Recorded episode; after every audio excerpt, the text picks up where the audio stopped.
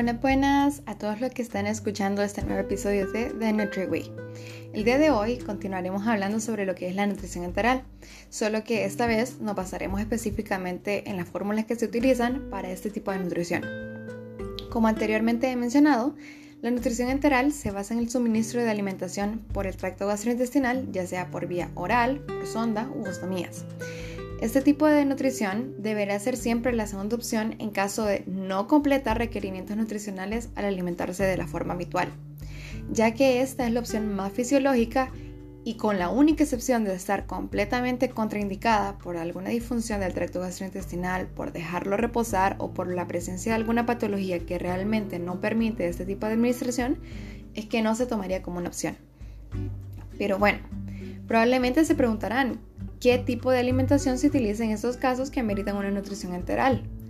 Pues déjenme decirles que existe una amplia gama de fórmulas enterales que pueden dividirse por necesidades generales, por edad o incluso hasta específicas por patologías.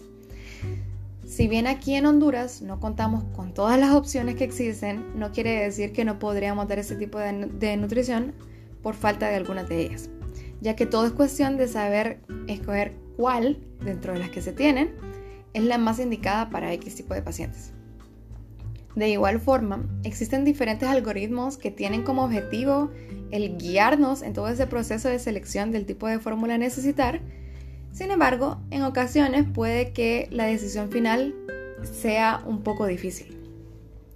De forma rápida, se puede decir que estas fórmulas se dividen en cinco grupos o categorías, las cuales son las poliméricas, eh, las cuales se puede decir que estas fórmulas eh, contienen sus nutrientes en forma intacta y pueden variar en cuanto a su conformación o cantidad de macro y micronutrientes.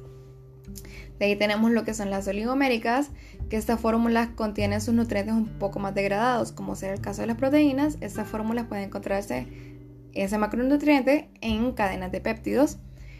O también están eh, las extensamente hidrolizadas, que o elementales que son las fórmulas a base de aminoácidos.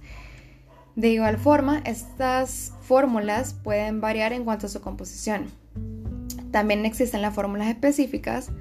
Con estas me refiero a aquellas que generalmente son creadas con la estructura o composición indicada para tratar ciertas patologías específicas como fórmulas renales, diabéticas, pulmonares, entre otras. También eh, puedo mencionar lo que son las fórmulas inmunomoduladoras las cuales contienen compuestos o nutrientes activos que se han evidenciado científicamente que son funcionales, como ser la glutamina, la arginina, omega 3, entre muchos otros. Y por último se encuentran las modulares, que tal y como su nombre lo indica, tienen la finalidad de modular, valga la redundancia. En este caso, de necesitar más, más concentración de algún macronutriente, ya que estas eh, están compuestas predominantemente por un macronutriente en específico. Pero bien, ahora ya conocemos los tipos de fórmulas que existen.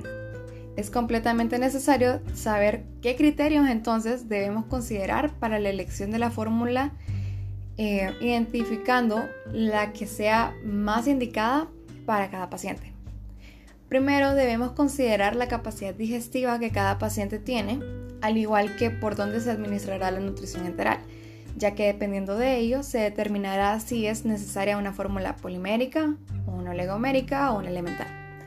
Luego, lo ideal es identificar si existe alguna patología base o preexistente con la cual se deba optar por fórmulas específicas o incluso inmunomoduladoras de ser necesario.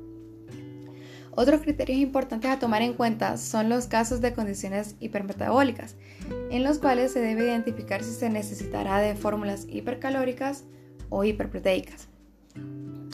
En caso de haber seleccionado una fórmula dentro de las que se tienen, pero aún no se logra completar los requerimientos de algún macronutriente, entonces en este caso se podría utilizar una fórmula modular para lograr cubrir esas necesidades del paciente. De esta manera se puede realizar la elección de fórmulas para las necesidades específicas de cada individuo, recalcando lo ideal es que se pueda hacer un tratamiento personalizado, ya que todos los pacientes, eh, no todos los pacientes, perdón, cuenten con las mismas necesidades o requerimientos. No obstante, es claro que no siempre se podrá hacer este tipo de tratamientos personalizados debido a costos u otras razones, pero de poder hacerlo siempre debería de tomarse la oportunidad. Y bien, de esta manera me gustaría concluir el podcast de este día, agradeciéndoles siempre por su atención a esos episodios que con mucha dedicación se realizan a la forma de The Nature Way.